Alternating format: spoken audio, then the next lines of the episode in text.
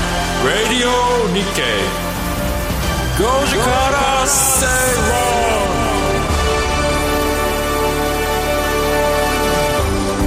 10月16日月曜日時刻は5時を回りました皆さんこんにちは吉崎誠二ですこんにちは、アシスタントの内田まさみです。なんか月曜日、休みが多いので、そうですね。空くんですよね まあまあまあ月曜日ですからまあ月曜日ですから。ですから はいまあ、。月金はどうしてもこの浮き目にあってしまう そうなんですというよ、ね。ことですが、はい。あのー昨日おとといというか先週今週と、まあ、先週3連休今週はまあ普通の土日でしたけど、はいスポーツのビッグイベント多かったですね、うん。見ましたうちあのあれ MGC マラソンなんかすごかったみた雨いですね。大雨の。中走っていいレースでしたよ、 あの、ワイドショーで見ました。ワイドショーで見ましたその程度です、はい知識はで。その先週はあのほら箱根駅伝の予選会があったそうりですね。ね、その前はあったりそしてえー10月の8日かはあの出雲駅伝がありうん。なんかこうマラソンが好きな方々にとってはたまらないそうですね。日々が始まあの季節が始まったなみたいななんか、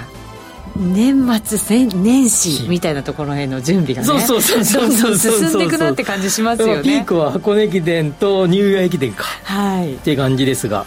まあでもあのスポーツの秋もう本番って感じだよね今ねそうですね昨日ほら、あのゴルフみ見てなかったあのー自分がゴルフしてたんで見てなかったんですけどりょうくんねいいとこまで行ってたけどね悔し泣きしたらしいですそうね最後18番ホールで、えー210ヤードぐらいかもうめちゃくちゃいいティーショット打ってその後のセカンドショットで215ぐらいだったかなそれを2オンできるパー5ねはいで5番アイアンで打ったらなんかなんか力抜けたんでしょうねめちゃくちゃ大ショートでしたねいやプロでもこんなミスあるんだぐらいのショートでしたねそうですか、はいまあ、勇気はもらえますけどちょっと ね残念ですよねねえでもいい、いやーさすが亮君来たなーって感じの、ビシバシピンソー狙いしてましたからうね。ん調子は良かったんもでうす絶ね好調でしたね。だもうあの、ちょ最後、ふっと抜けたあれが、残念でしたけどね。うんねそういうこともあるんだとなるんだと。我々もあって当然だと人生七転び八起きということで、 何回転べばいいんだいいんだ何回起き上がればいいんだって感じで18転び19起きみたいな。 そんなんで済 むみたいなね感じですけど、ははいいさてさて久しぶりの月曜日はい久しぶりの月曜日はいということでツイッターは、 はい。あ X ね X は X ねね慣れないね、ま だ。 そうなんですよちょっとずつね練習してるんですけどね、えーメッセージこんなテーマでポストしてください、うん今日はですね実はあの世界食糧デーなんだそうですよ私は知らなかったんですけど知らなかねったねはいで日本だとその国連とかにあのまあ食べられなくて苦しんでる子どもってたくさんやっぱりいて、その、えっと、学校給食を支援するっていうそういう仕組みがね、あるんだそうですよ、なので今日はうん好きな給食メニューを教えてこれ結構年齢出るんじゃないあると思いますあの僕小学校の時のな2年生かな3年生ぐらいの時に米飯給食が始まってそれまでパンでしたからね、うんパンがでも多いですよ多かねったやっですぱけり、ど、ね、始まってええ後半も最後の方はご飯ばっかりでしたけど、好きだったのはあれだあれだねあの僕はあのえー、何あのナポリタンスパゲティおおそこ好き来だまっしたなたナポリタンスでもパゲテ私ソィフト麺が嫌だったんですよああまあちょっとそうだねふにゃふにゃ麺だねあ とねそれそれなんかいいパスタばっかり食ってたからじゃいなやいいやいやいや違うんですよミートソースとかカレー系はこう跳ねるんですよ ねだ ってでもどうせ泥んこ遊びしてたでしょいやいやいや給食着って着させられたんですようん給食食べるときいやいやね出てた出てたそう出てたそれ白いわけですうんよそれがね月曜日から大体カレーとかミートソース月曜日に出るんですよ そうそうそうそうで月曜日から点々ついてなんか嫌だなと思ってなんかこう臭くなりそうな感じするじゃないですかうん女の子だねやっぱりね嫌だったんでだすよよねそうだからねカレーの日嬉しかったね確かにねカレーがね私には辛かったんで すよあそうですかそうなんですよ唐揚げの日とか私ねラーメンの日があったんですよ残ったね僕の1ヶ月に1回ぐらいラーメンが出る日が残ったねでそれがすっごい嬉しかったですあねーラーメンでもなんかさあのーささっと食べ終わってパーッとおかわりする行くやつっていたよねはい一方で全然食べられずに泣きながら食べ てる男の子とか女の子いたよね角内さんが手を挙げたことでそう私も食べられなかったよく掃除時間にそうそう残されてね後ろの方に食べてる子いたねあのベランダに出させら れてベランダで食べてましたよ、僕はもう好き嫌い今もそうなかったのでもうあのなんでこの人は残されて食べてんだと思ってたんですあの何が嫌いとかじゃないんですよね量が多かったんですよで今はなこれ全然違うんですよ、うんもう食べられる分だけ食べるってことなんでしょうけど、その頃は全部食べないとダメっていうそねうでしたそうでしたそうでしたねそれがダメだったんですよご飯と牛乳とかね組み合わせがあんまり良くないよっ良くてないよね思うじゃないですか。はい。ちょっとオープニングが重くなり始めましたよ。はい。ぜひぜひ皆さん、あの、X で、ポストしてください。ポストはい。よろしくお願いします。はいえっ、とね、ご時世つけてつぶやいてください。ハッシュタグ、うん GOJISEI でつぶやいてください。お待ちしています。はいそれでは今日も情報満載でお送りしましょう。この番組は、ココザスの提供でお送りします。 Radio Nikkei. Goji Kara Seiron. ラジオ日経では5時から正論をお送りしています。この時間は経済マーケットニュースフラッシュでお届けしましょう。その前にやっぱ給食ネタは鉄板なのか分かんないですけどいきなりポスト来まくってますね、はいえ投稿が本すごいですねすごいね。やっぱ誰もが通る道 だからね。投票じゃないかなすごいねやっぱりねあーあります来てます来てます来てますそうですか来てますコッペ来てますパンにカレーあと後口にオレンジジュースがあればよかった牛乳だけじゃなみたいななんかあの、ココアみたいなやつを牛乳の中に混ぜて飲むやつありませんでいしやなたかったそんなの砂糖とココアの粉がね、あって、それを入れて飲むのが美味しかった。あーそうドリル首相は「はい先生僕はシチューが好きでした」シチュー。おかわり競争が熾烈でした給食はパンでした僕もパンでした、みミルメイクも好きミルメイク何ミルメイクってそれですよだからココアと砂糖みたいのが入ってて、ええ牛乳に混ぜて飲むとコーヒー牛乳みたいな味がして初めて美味しか聞っいたたんです よもうあのミロみたいなやつでしょ要はミロあの爆違うんだあミロ爆買飲料みたいなあれじゃないんだうんなんと言ったらいいかもっとなんとなくちょっと甘い系のね そうそうそうそう全然知らない美味しかったんですよへねーいいですか経済ニュース行って経済ニュース行けそういう番組ですから行きますよそうですそうですそれ行かないといけません、では最初の話題えー九州電力は13日不動産ファンドの4号案件を蘇生したと発表しました九電と扶養総合リースなどが出資した特命組合が大阪市内にある15階建ての賃貸マンションの信託受益権を取得九電は合わせて三菱 UFJ 信託銀行とともに賃貸管理や売却の助言、えー投資助言などのマネジメント業務も受託したということですえーっと宮殿はもうなん、えー、4号案件ということで4つ目ってこと、はい、これまで 3, 本だからあるということで、はいまああのー電力会社で、まあ、電気の需要ね、まあ、去年、比較的日本の主要都市のあの電力会社の中ではまあまあ元気のいい。えーところですが、まあ、はいそれでもですね、まあ、新たないろんなビジネスを、えー広めていこうという中で、 都市開発事業、ホテル作ったり、えービル建てたり、えーまあ、いろいろやってる中で、まあ、不動産のファンド、はいを蘇生してるということで、まあ、自分たちの、まあ、ホームグラウンド外の大阪とか東京でいろんな物件に投資をしていると。いうことですよね。は。はいいまあ、これ、あの、なんか、よくあるのは、例えば、電力会社のか、が、自分たちの、えー電力の供給先、つまりお客様ですね、の方々に売る的な感じではなくて、まあ、これはこれとして、えーファンドを蘇生しているということで、はいまあなんか電鉄会社さんとかね、結構あの自分たちの沿線上でとか、あるいは自分たちが保有していた資産の有給活用としてとかっていう、えーファンドとかリートとかあるんだけれども、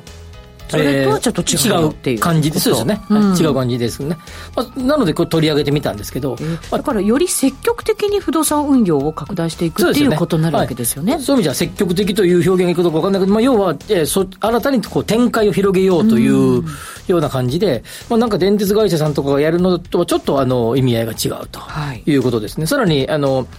上場しないんだけど、まあ、死母のリートですね、もう、えー、蘇生を検討しているということですので、はいもう、ん 何宮殿何屋さんみたいな感じになってくるよね。そうでうんまあでも関電さんもね、えービルを建てたり、ホテルを作ったり、マンション作ったりね、関電さんも今や不動産色が強くなってきましたからね。まあ、あの、きゅ電力会社でいうと関電が先行ってんのかなあと給電。あとは全然業界が違うけど不動産領域にいっぱい手を出してるのは札幌ビールさんとかね。うんそれってこう自分のその事業とはまたちょっと違うところになるわけじゃないそうでですすねか。あのそういうところにこう進出していくって、こうバブルの頃のね、うんうんうん土地もぐんぐん上がっていくみたいな時の流れと似てる感じになるんですかね。いや、これはやっぱり、なんていうかな、まあ、電力だけでは、やっぱりこう、当然、その、市況とかいろんなものに、こう、動き、結構ね、左右されるということなでるほ、まあ、もう一つ、えー違う領域を持っておいて、はいまあある程度、まあ、補完し合うような、はい、えービジネスを大きな柱を作っておこうなるほとどいうことだと思いますね。うん安定供給、安全供給するっていう責任がね、やっぱりあるわけじゃないですか、そそうですこをだからまたさらに強化していくための一つでもあるっそうてい、いううことですね。ね、位置づけになるのかもしれませんね。そういうことですねはい。はいそれでは次行きましょう。TKP が12日に発表した2023年3、8月期の連結決算は、最終損益が53億円の黒字となりました。ちなみに前年同期は1億円の赤字だったということで、黒点ですよね。新型コロナウイルス感染症の5類移行などで、えー貸し会議室の稼働率が回復したほか、ホテル運営事業なども好調に推移したとしています。はい。えーっと、えーアメリカの、えー、某、某ウィーワークが苦戦してるって話を何度かこいこやいでや、大苦戦ですよね。取り上げていて、今アメリカのオフィス需要がかなり厳しくなっている中で、えーどうでしょう全、全米平均で2割を超えていて、えーそれで、えー比較的フレキシブルな、えーあまあまあ、それでだからレンタブル契約がフレキシブルなことになっている、ああいうシェアオフィスはどんどん切られていく、はい。でビルも、えー自体の空室率も上がっているという中で、その担保価値がどうなのかっていう、今、すごく言われていて、それによって、まあ、あの銀行とかも厳しい。担保価値が下がっていくことで厳しさは増してくるんじゃないかとアメリカでは言われている、はい一方で日本はかなりシェアオフィスえーも含めてオフィス需要は回復している、そしてオフィス需要におけるこのえーさっきのレンタブルイメージでいうフレキシブルなところ、つまり会議室がちょっと足りないとか、セミナースペースが少し足りないとか、打ち合わせスペースが足りないっていう時に使う、えーこの貸し会議室。はい。ここもプラスになってきたということは、かなり戻ってきてる感があるということですよね。はいつまり、なんか二次的利用な雰囲気なわけじゃないですか。あるなら自社は使おうと。使ってないんだったらって、はいそれをはみ出るからこういうのを借りるわけですよね。まあそう考えたときに、えーかなり戻ってきている。そして、さらに、ペントアップ需要が言われている。つまり、これまでいろんな打ち合わせとか、えーえーイベントごととかを止めてたんだよね。はい。止めてたのが一気にまあ4年ぶりにリアル開催って結構聞く動よき出ねし。たははいい。その、そういうのが増えてきて、一気に需要が噴出しているということで、TKP、まあ、絶好調に戻ってきてますよ、というようなことですね。はい。はい。まあ、これ、まあ、知らなかったけど、TKP って2月決算なんだね。なんかあ、そうで すね。はい2月決算ですね。かなり、えー、通期の予測は、本来は上、上振れするかもしれないけど、一応予想は据え置いてるということで、はい株価にももしかしたら影響があるかもしれないね、これはね。本当そうですね。はい。増額修正含みというね。忘年会や納会シーズンである年末にかけて、宴会場のも利用申し込み予想以上に増えているってことでと、まあ、久しぶりに全社総会でもするかいみたいなところはいっぱい聞くもんね。確かにそうですね、はいあの結婚式場なんかも企業にそういう場を提供して、あの外で飲むんじゃなくってそういう会場の中で社員の人たちのパーティーみたいなものをなんか行うのがすごく増えてたりとあかそうなんですそうなんですちょっとした会議をしてその後にパーティーするとかそういうのがすごく増えてるって話聞きましたけどへねーね面白いですよね。やっぱ回復してるなって感じやね。うん。はい、ということで最後もう一ついきましょう、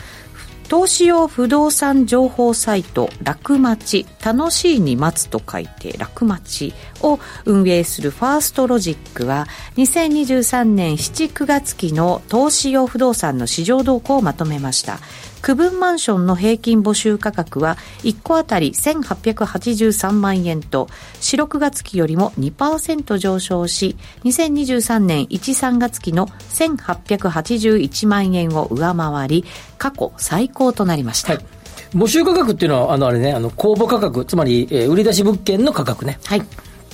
ということで、これの、えっ、と、対局になるのが制約価格んですから、まあまあ、募集価格、売り出し価格は、えーえー区分マンションも過去最高と。いうことになっていると、はいい、うことですね。まあ、いろんな背景があると思います。まあまず、えー投資意欲がますます盛んになってきて、まあ、衰えるところを知らないぐらい盛んになっていることが一つ。はいまあこれがまあ、えーまあ一つというか、まあ、この要因のまあ、半分以上です。一番大きな一番要因はい最大の要因。もう一つはですね、えっ、と、2013、14、15あたりぐらいに、えー新築で売り出した物件が、そろそろ、えーまあ、そろそろ手放すかなと思、利益確定しとこうかなと。なるほど、上がってきたし上ね。がってきた。さらに20、えー1年、2年あたりぐらい、ここでしゃ喋ったかな前回。え何ヶ月か前喋ったかなここ最近の新規物件って横浜とか川崎が多いんだよね、首都圏。都心の真ん中辺の物件が減ってきてんだね。はい。なので、えー新規物件がこう、えー横浜や川崎に流れている。とすると、街の真ん中で欲しい人がやっぱりある程度いる。そうすると、そこにそろそろ売ろうかな、さっきの13年から15年ぐらいに買った都心の物件は、当時結構都心ありましたからね。はい買った方が売ろうかなっていうのと、こう最近横浜とか川崎ばっかじゃんと、真ん中ないかねと思う方々の思いがこう合うわけね。とすると、えー真ん中辺物件の中古物件が多く出回っている。はいこの2つが相まったことにより、まあ、過去最高数字になっているということですね。なるほど。その傾向だからもうしばらく続く可能性があまあるという。金利がはい。今と変わらない前提で喋れば、えーもうしばらくは続くでしょうね。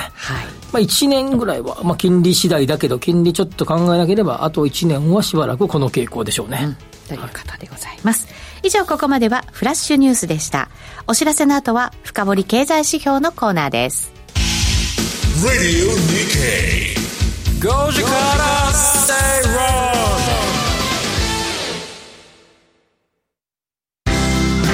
人生100年時代あなたはどんな人生を描きますかお金に困らない人生にしたいやりがいのある仕事に就きたいお気に入りの間取りの家に住みたいあなたの描く理想の人生をココザスが幅広くサポートしますさまざまな資格を持った専門家がお金仕事住まいについて無料でアドバイス一緒に豊かでワクワク生きる未来を作りましょう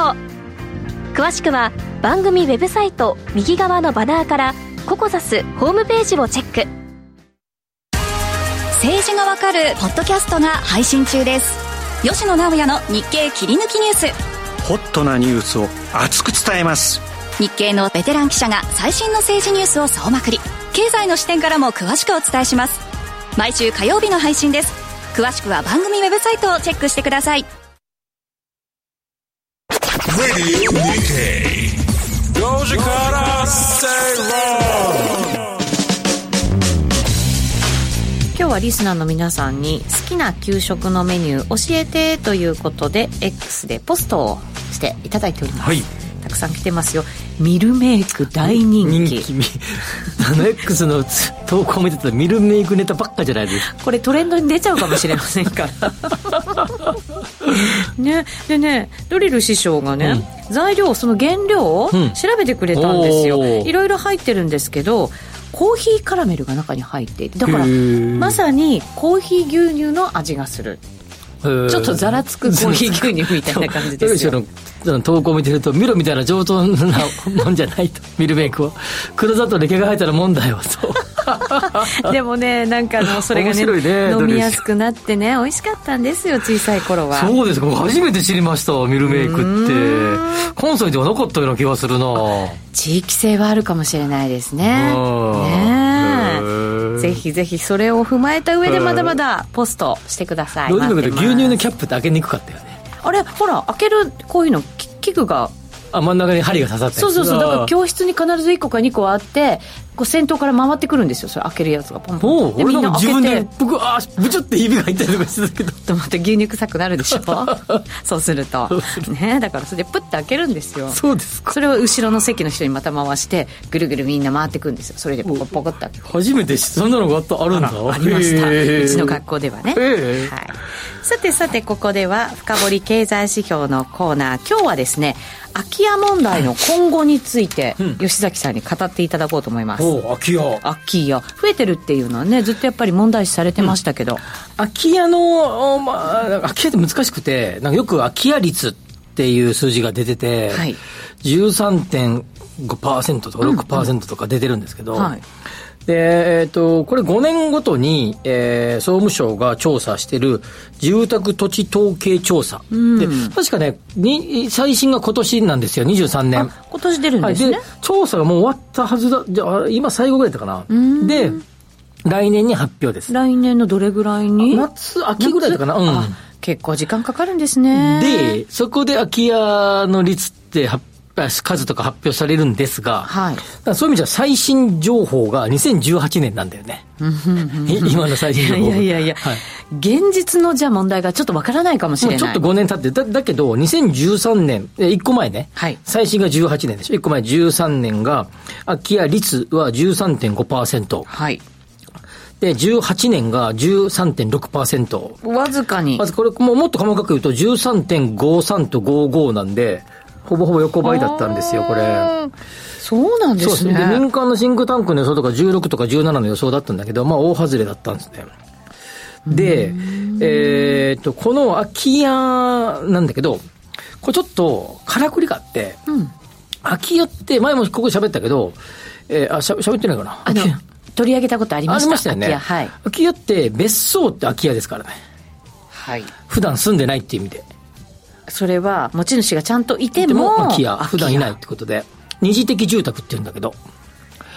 でもう一個はあえっと賃貸住宅の、えーきえー入居者がついていない部屋まあ、これも空き家でこすれよねも空き家そして販売用の住宅はニュータウンなんかで住宅をね一斉にざーっと一区画全部販売とかありますがあれの売れ残り物件これも空き家まあ、新品であっても新品であっても空き家はいで持ち主は当然デベロッパーですそれでも空き家うんなるほどでそれとプラスしてその他の住宅とその他の住宅これがあ、えーいわゆる空き家実際に現実的なね空き家うん本当になんか入る人がいなくてでちょっとなんかゴミがいっぱいでみたいな、うん放置されちゃ放って置されてみたいなこれがですねあのそのエリアの空き家なんだけど例えば、えー東京なんかで見ると、はいこのそそのこれ一応ここの喋り上だけ競技狭い意義で意味での空き家っていう言い方をすると狭い意味での空き家は今東京2%台、まあ、今こここずっと最近2%台2%台、はいまあ、だから全国の数字に比べたらものすごい少ないよ東京いやそんなことないそんなことないあれそんなことないんですかはい例えば、えー千葉県とかはい千葉県とかもあそうねあごめん神奈川県のデータがあった6.6%、うんさっきあのほら13年18年は大体13.5ぐらいだったって言ったじゃないですか空き家率、でも2%だからすごい少ないなと思っちゃいましたさけっきどの狭い意味での本当の空き家っぽいそ空っかき家そっかそっはかと全体じゃなくてね、はい、はい2.2%、あ東京2.4%、んで千葉県が6.6、んで神奈川も6.6か、うんなるほとどねいう感じですので、はいまずここの数字に目を向けたいはい、そっちじゃないと、うんあの見えないよってことですよね、現実問題、ね、でもちろんね別荘で1年間に1回しか来来ない来てない家使ってない家をどう扱うかってまあ難しいよねでもそれちゃんと持ち主がいて管理されてるわけじゃないですかでもまあ多分結構1年に1回とかやったら草生えてる よいっぱいうんでも管理会社とかねちょっとねいるけどうんやってたりするからでねもその狭い意味での空き家がまあ増えているんじゃないかというところがまあ大きな問題になっているとはいいうところで、まあ、なかなかそういうエリアを使う人がいないというような数字です。で、はいそういう意味じゃ、まあ、地方都市で大体6%から7%ぐらい、まあ、すごい、もうなんか人口、あの過疎地域がちょっと除けば、10はないなって感じ。 1割はないよないやいよ。でも、まあ東京は2%とめちゃくちゃ少ないけれども、まあ5%は超えてるよ。 10%はないよみたいな感じが大体多いねあーそのだからすごい狭い意味での空き家、うんうんその率は上がってきてるってこといつもあの東京は横ばいだけど地方は上がって地方は上上ががっっててきるてるそうですそここが問題ね、うん、うんそこに目を向けなきゃ結局東京で空き家が出たとしても埋められる可能性はあるけれども、まあ埋めるっていうか、まあ、潰して新しいもの建てるねあったりかい、地方だとその需要もなかなかやっぱり減ってきちゃうってことですよね。はいそこでなんかあのいろいろあの、まあ、その中でも例えば海が見えるとか、山あいでいい感じのとこだとなるとなんか、えー貸別荘とか、はいえーまあ、それを売却してあの来週でもちょっとやりますけど、売却を促進するような施策、あるいは売却した時の利益、えーをが控除できる施策とか、いろいろ今やってんだけど、そういうことによって、まあ、いい場所の、えーまあ、それなりに使えるかな、みたいな、ところにおいては、こう、入れ替わりが、すえー進められようとしていると。はいで、そんな中で、そういうところを買って、移住する方々も増えてきてるわけね。そうですよね、はい移住なんてよく聞くようになりましたよ。こういう、こういう、もともと使ってないようなところを移住するとか、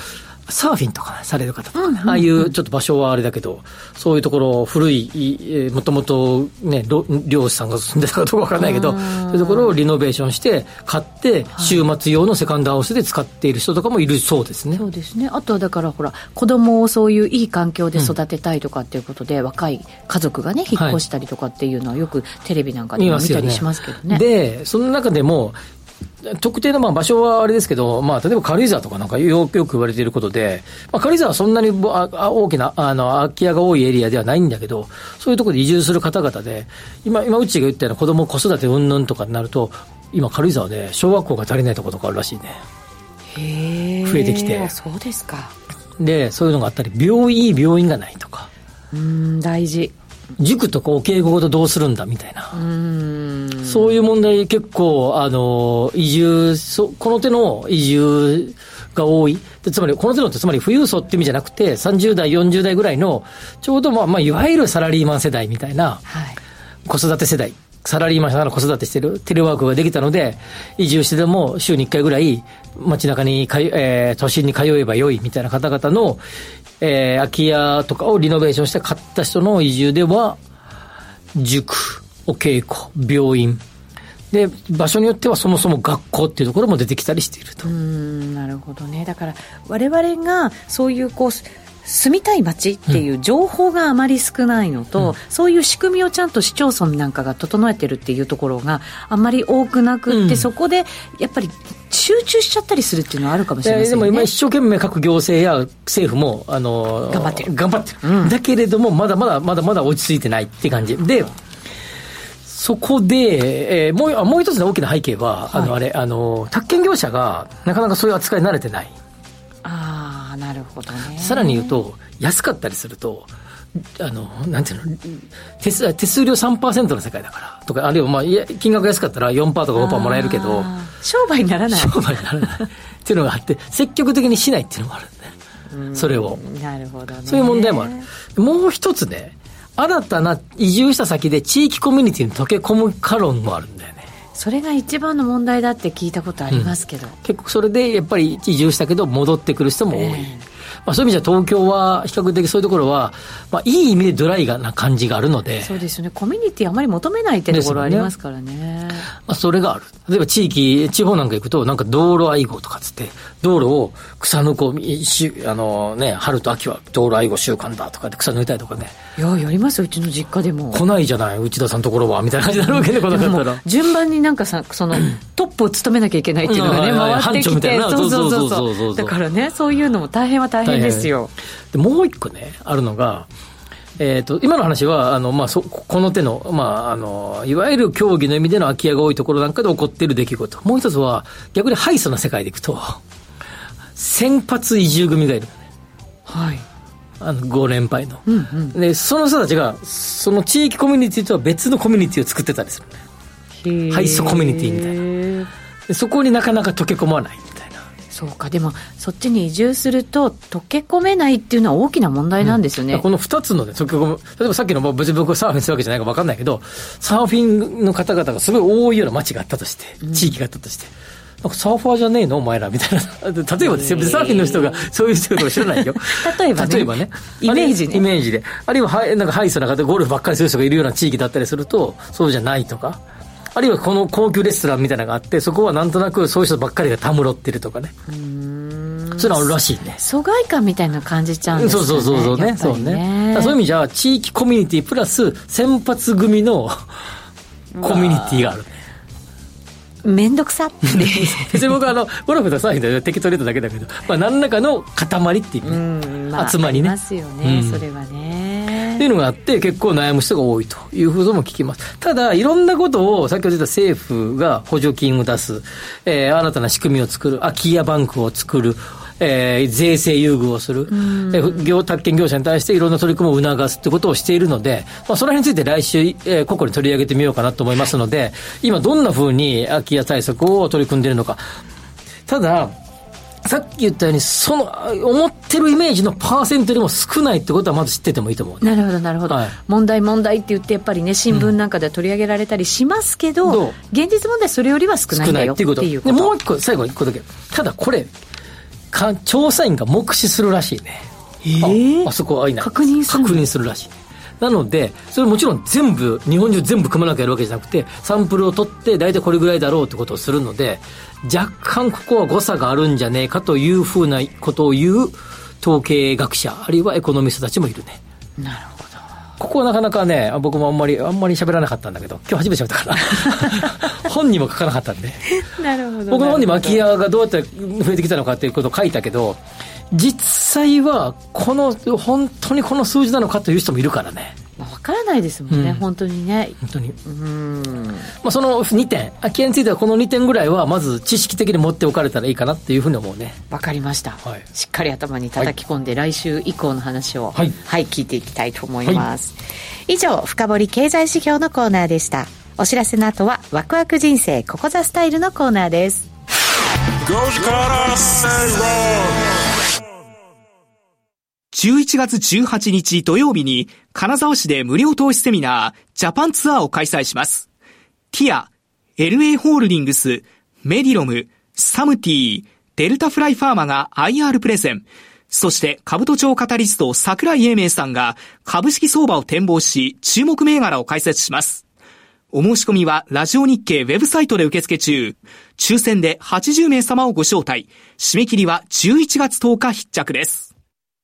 ポッドキャストで配信中の番組、高井宏明と横川楓のお金の話、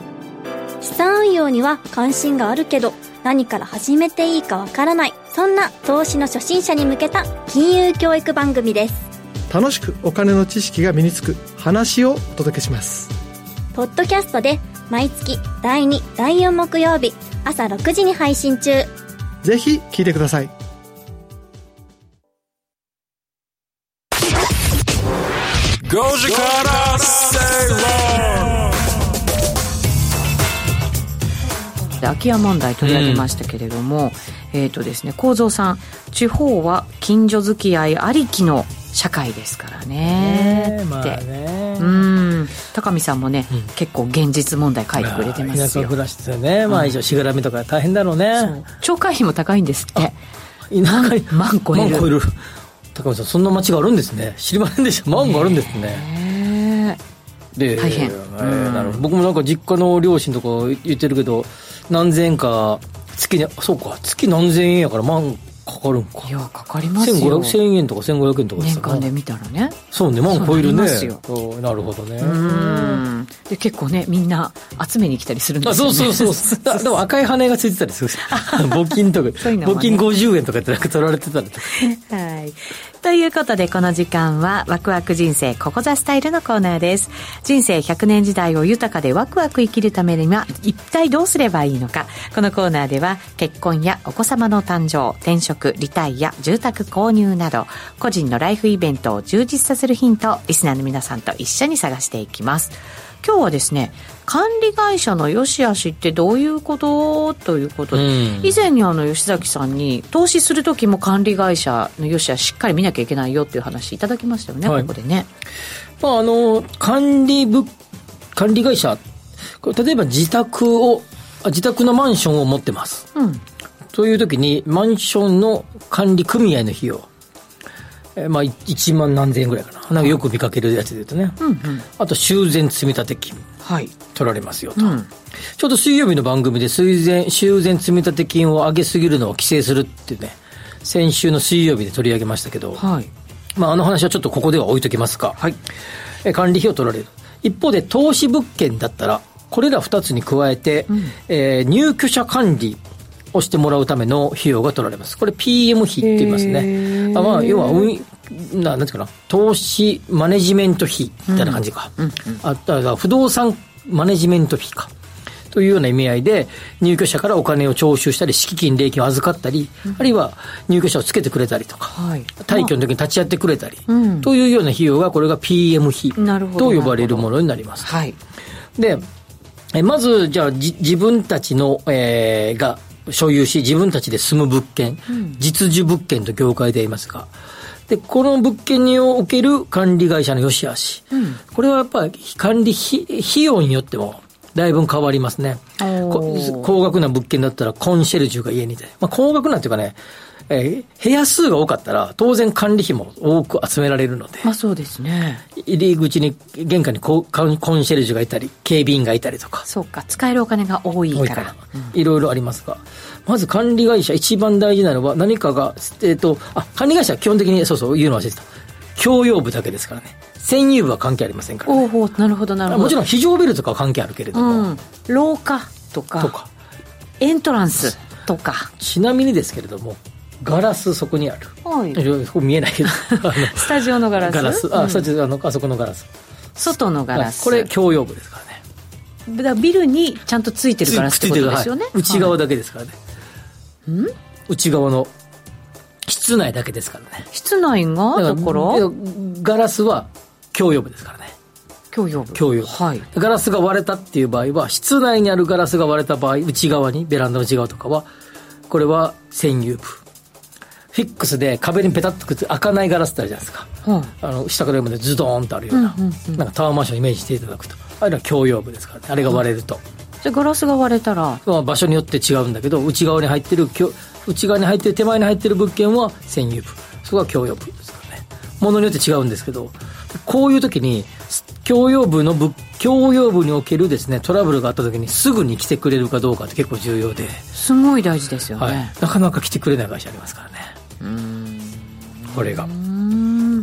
自分で持って自分で住む場合さらに自分で持ってなくても管理会社あどっかの管理、えーえー誰かが持っている物件を借りてます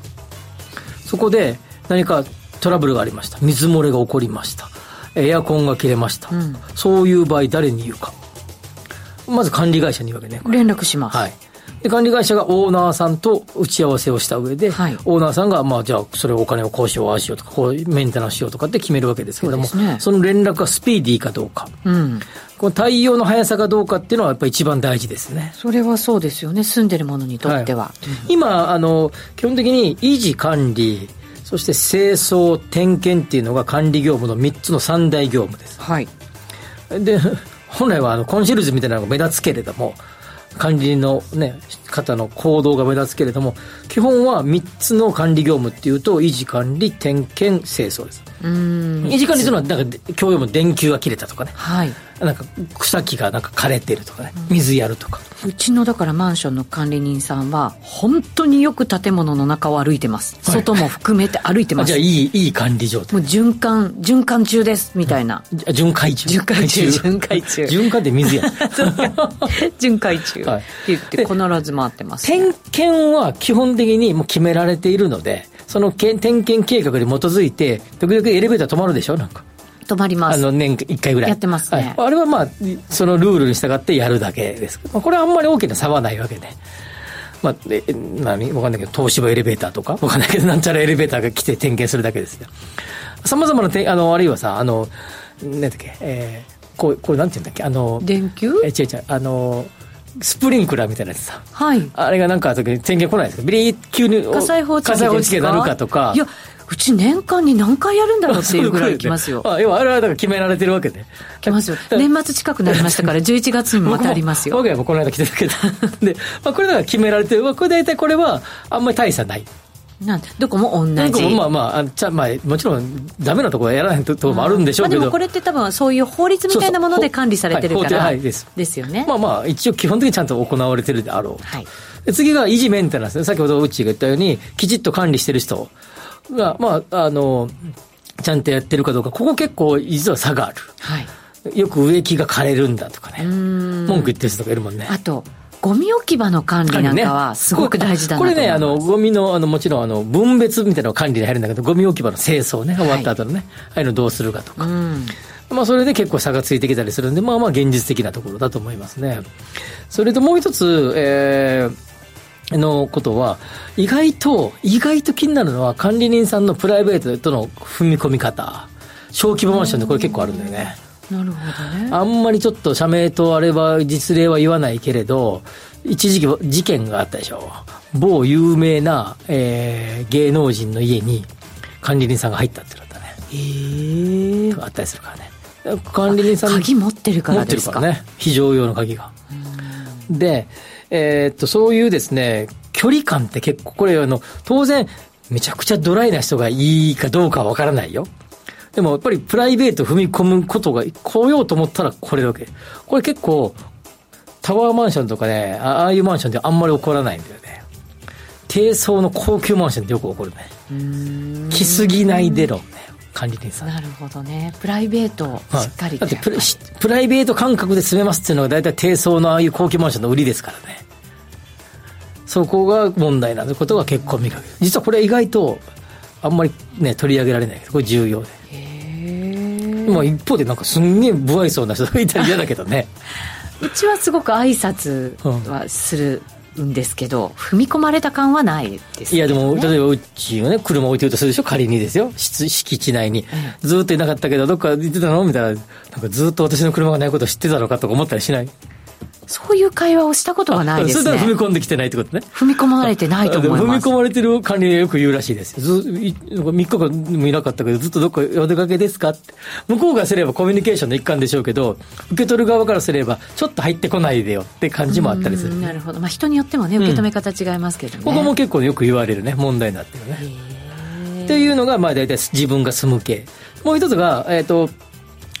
自分が所有してかん、えっ、と、貸人に貸してる系うんなでる言ほうどと、こちらの場合で言うと、えっ、と、まず、えー管理会社が早期に対応してくれるかどうか、これ、所有者と入居者が違うので、より、えー求められるわけ。なんか、えー水が漏れた、エアコン壊れた、給湯器壊れたっていう時に、まあすぐ行かないと、入居者怒りますし、いやそうですよね出てっちゃうかもしれないしないしねそうそうそうまた余計な修理がかかるかもしれない、うんしね、もしかして取り取り替えちゃわなきゃいけないかもしれないし、もうこういうので、まあ、スピーディーな対応が求められる。次は、その、えー管理会社と、えー間に入ってるその PM 会社、まあ、イコールの場合も多いけど、えーオーナーさんとの連携を密に取ってくれるかどうかというところ。もう一つ、えーっと、先ほど言ったように、PM 業務の中には、入、えーっと、客付け業務っていうのがあるね。はい人が出ていった時に客付けすぐに入れてくれる入れてくれる。その時に家賃の交渉をちゃんとしてくれるかどうか。ずっと空いてるからもう、あの、あの8万8000円で行きましょうとかって言って、いや、今去年まで9万円やったやんと。最近家賃上がってるんちゃうのと。えーでも、そ8万8000円すぐつきますからって。いや、ちょもうちょっと頑張れよ。みたいな感 じね。イメージで言うと。なるほどね、はいとか、あるいは退去時の立ち会いで、オーナー目線で言うと、まあ、ど持ち出ししたくないわけですよ。でも入居者目線で言うと、それ俺のせいじゃないでしょっていうふうに言いたいわけね。でここをうまく取りまとめれるかどうかで、トラブルも結構起こってますからね。あそうなんですね結構どころで騒ぎじゃない。めちゃめちゃ起こってますからね、ここね。へえ退去するときになんかあんまりないんですよねそういうトラブルになったこいとや、ってこいれうのははあのーめちゃくちゃ多いらしいね。多いんですねはいまあ、一応今、あの、えー入退去に関するガイドラインっていうのを国交省だったり、えーえっと管理組、管理会社の全国、えー組織、えー組合みたいなのがあったりするから、そういうところガイドライン出してるけれども、まだまだやんちゃな業者さんも多いようなね、聞いてるとねなるほ。どねこの辺も重要なポイントだと思いますね。うんだからこそやっぱり見極める目ってものがね、はい必要になるんだと思いますちょっと触れなかったたけれども、はいえー管理会社が、ごめんなさい、修繕積立金のところ少し触れなかったけど、修繕積立金がどうかっていうのは、今は、えーこれを気に、もともとは中禅爪先がどうだったかをちゃんとチェックした上で購入した方がいいですよって昔はよく言ってたんだよね。今は重要事項説明書に盛り込むというルールになりましたので、そういう意味じゃ、あの、しっかりその重要事項説明書を聞いておけば、えー中禅積立金が足りてないとか、足りてるとかが分かる、これを管理するのも管理会社ですから、はい管理会社がしっかりと徴収できてるかどうか、もうすごく重要なポイントだけど、今はあまりにも重要なので、国が規制をかけてるので、ここはもう、えー今やあの必ず言わ言ってもらえるので、なるほどクリアしたまあ、クリアしたというか、まあ、ちゃんとしっかりき聞き漏らさなければ大丈夫とい大うこと丈で夫、ね。はい、ということで、まあ、投資をする際に管理会社ってよしあしってどういうところっていうのと、住む方借りる方、まあ、もちろん自分で買って住むって人もいるんでしょうけれど、そういう側で共通するよしあしっていうところもあるんでしょうけどやっぱりちょっと見方が違うよっていうところそうも、ですね大事ですねもちろんあるそうですねんはいというところでじゃあ自分がその物件に対してどういう立場なのかを考えて、よしあしは考えなきゃいけないよ、はいそういうことですねということになるわけですね。はい、わかりました。今日は管理会社の良し悪しってどういうことについて伺ってきました。それでは一旦お知らせです。ここまではワクワク人生ここザスタイルのコーナーでした。北海道の皆さん、10月28日土曜日に札幌市で無料投資セミナージャパンツアーを開催します。エルウェイホールディングス、YCP ホールディングス、メディロム、金本、ミガロホールディングスが IR プレゼン。そして、桜井英明さんが株式相場を展望し、注目銘柄を解説します。お申し込みは、ラジオ日経ウェブサイトから、抽選で100名様をご招待。締め切りは10月20日必着です。はい、中山先生。中村さん、何でしょうかお金って一体何なんですかお金はね、えっと、みんな欲しいものだよ。あるだけあった方が豊かに生活できるよ。それ、本当ですか学び、考え、知識をつけるお勉強プログラム。私立恵比寿役のマネ部、ラジオ日経第一で、毎週月曜夕方6時45分から。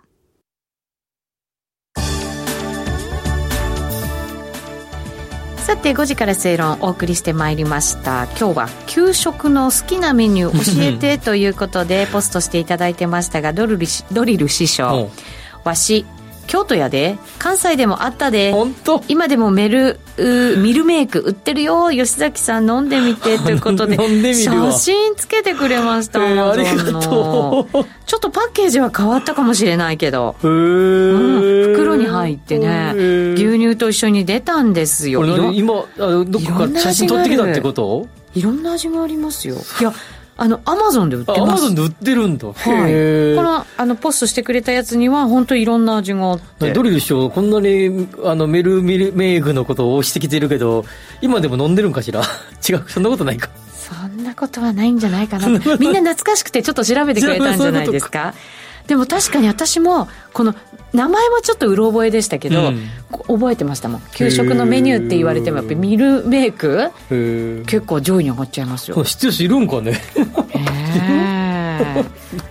どうなんでしょうかあセセリさんからはいはい好きな給食はパンについていたリンゴジャム、おー転校する前の小学生の時今時給食ないのが珍しい学校ってことでニュースに出ましたうん母が作ったお弁当がババーンと画面いっぱいに40年前の話その学校その後いつから給食になったんだろうってきましたねえいやーでもねあのあれさっきの高見さんのコメントにも